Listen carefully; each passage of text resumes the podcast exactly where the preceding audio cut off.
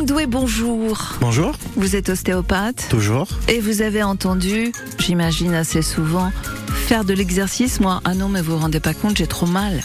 Ouais, oui, oui, tous les jours. Et on a vraiment mal. Et on a vraiment mal, exactement.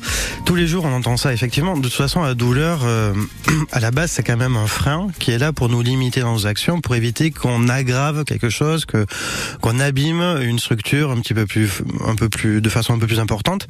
Donc forcément, euh, ben on n'ose pas, on n'a pas envie de la confronter. Mais déjà, faut comprendre qu'est-ce qui se passe quand on a mal. Là, on parle de douleur. Pourquoi on est arrivé à cette douleur-là, c'est ouais, ça? Déjà, alors on parle de douleur structurelle, hein, musculaire, articulaire, pas forcément de pathologie lourde ou de douleur métabolique, mais Mm. euh, quand on a, euh, par exemple, il y, a- il y a deux types de douleurs. Il y a les douleurs aiguës, type lumbago, torticolis, on se fait un faux mouvement, Ça fait un mal de chien. ça, ça fait un mal de chien, ça nous arrête net, ou des douleurs chroniques, type bah, euh, arthrose en fait, le truc Ouais. le plus qu'on voit le plus fréquemment.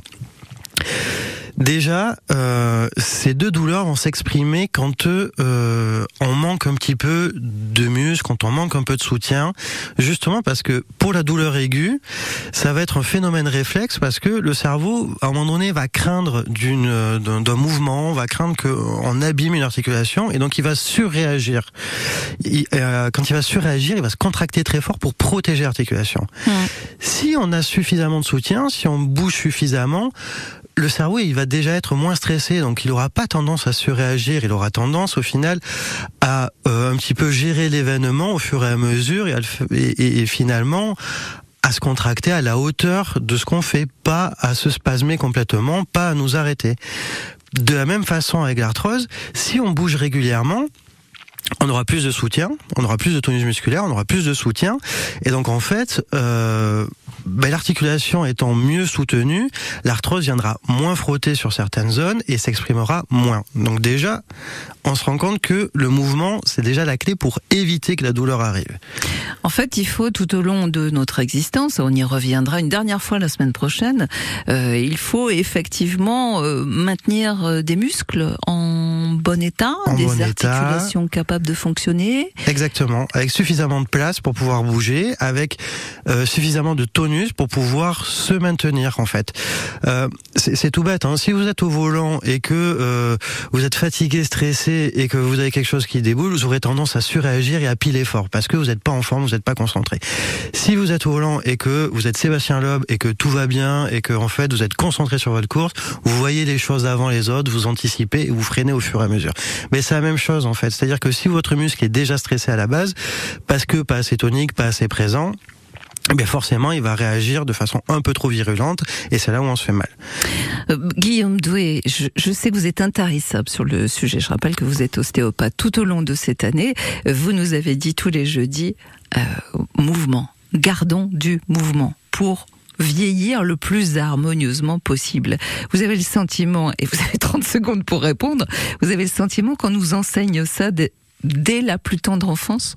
Bah pas assez, pas assez évidemment, mais en fait, euh, tout ce qui est enseignement sur euh, notre santé, le fonctionnement de notre corps, effectivement, c'est pas assez. On commence à l'entendre de Oui. plus en plus, et c'est important. On a fait même une chronique euh, la semaine dernière sur euh, les enfants et l'apprentissage du sport le plus Mhm. tôt possible. Ça, c'est pareil. À l'école, il y a du, y a du sport qui se met en place, et on entend effectivement de, de plus en plus tôt qu'il faut bouger, qu'il faut s'entretenir. Mais effectivement. La bonne santé, euh, quand on a la chance de l'avoir, euh, c'est pas euh, c'est pas quelque chose de de- d'évident en fait. On a l'impression que c'est évident que ça coule de C'est source. dû, peut-être même? Bah, on a l'impression ouais, que c'est endu et que c'est normal. Et en fait, c'est une chance. Et cette chance-là, ben, ça demande de l'entretien. Et l'entretien, ça demande un peu d'implication. Et effectivement, nous sommes le meilleur moteur pour être en bonne santé et nous sommes le meilleur médicament qui soit. C'est-à-dire que si on, on se prend un peu en, charge et qu'on bouge un petit peu, ben, on arrive à réduire quand même énormément de douleurs et, euh, et en fait tout se passe beaucoup mieux. Merci de nous avoir répété tout au long de l'année et vous le ferez encore une fois jeudi prochain, Guillaume Douet. Euh, du mouvement, ça permet de vivre mieux et plus longtemps.